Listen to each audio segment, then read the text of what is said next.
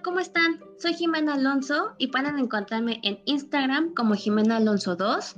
Les doy la bienvenida a este nuevo capítulo enfocado a la educación en México en tiempos de pandemia. Previamente hablamos de cómo la pandemia del coronavirus ha provocado que las escuelas y universidades cierren sus puertas, motivo por el cual las y los docentes comenzaron a utilizar plataformas electrónicas, como lo son las videoconferencias y recursos digitales, de manera que estos sean accesibles a través de Internet para continuar formando a su estudiantado. Igualmente, la parte social es muy importante para el crecimiento y desarrollo de los estudiantes y en esta situación de contingencia, el cambio resultó sorpresivo e íntegro en los hábitos de las personas, ya que el aislamiento impide a los estudiantes llevar adecuadamente su proceso de aprendizaje y su desenvolvimiento común. Es por ello que en este capítulo abordaremos algunas iniciativas que nos ayudarán a mejorar el aprendizaje en línea y también conocer algunos programas de apoyo implementados para alumnos con escasos recursos. Es por ello que en este capítulo abordaremos algunas iniciativas que nos ayudarán a mejorar el aprendizaje en línea y también conocer algunos programas de apoyo implementados para alumnos con recursos limitados.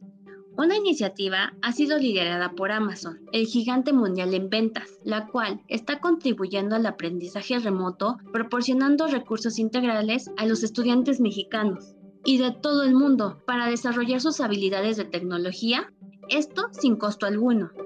Dicha aplicación ofrece a los estudiantes contenidos de aprendizaje en casa como lo son talleres y cursos en línea, y al concluirlos, los alumnos reciben su certificación por parte del sitio.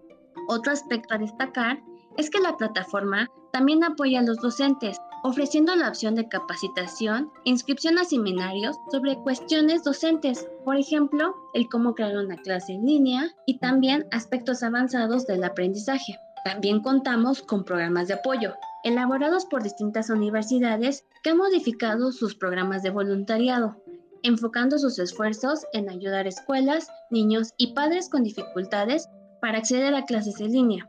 Por ejemplo, una de las campañas es la denominada iSchool, que consiste en donar dispositivos electrónicos como lo son laptops, tablets y celulares, ya sean nuevos o de uso, pero en un buen estado. Otro programa social a nivel nacional es Gol por México, dedicado a favorecer a los hijos e hijas del personal médico que perdieron la batalla ante el COVID-19, otorgando becas para tener oportunidad de seguir estudiando y con ello continuar su formación académica para aspirar a un mejor futuro.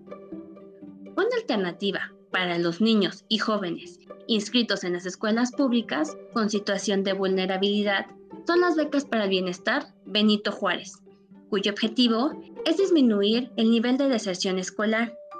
Las becas son entregadas durante cinco bimestres, es decir, los 10 meses del ciclo escolar.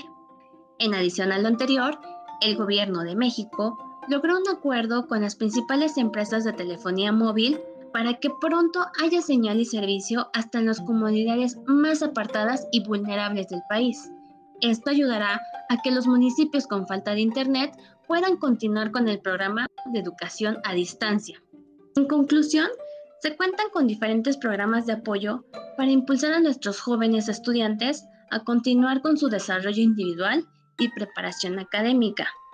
Si conoces más alternativas, escríbeme para difundir esta información a todas estas personas que lo necesiten. Muchas gracias por escucharme y nos vemos el próximo lunes con un nuevo capítulo.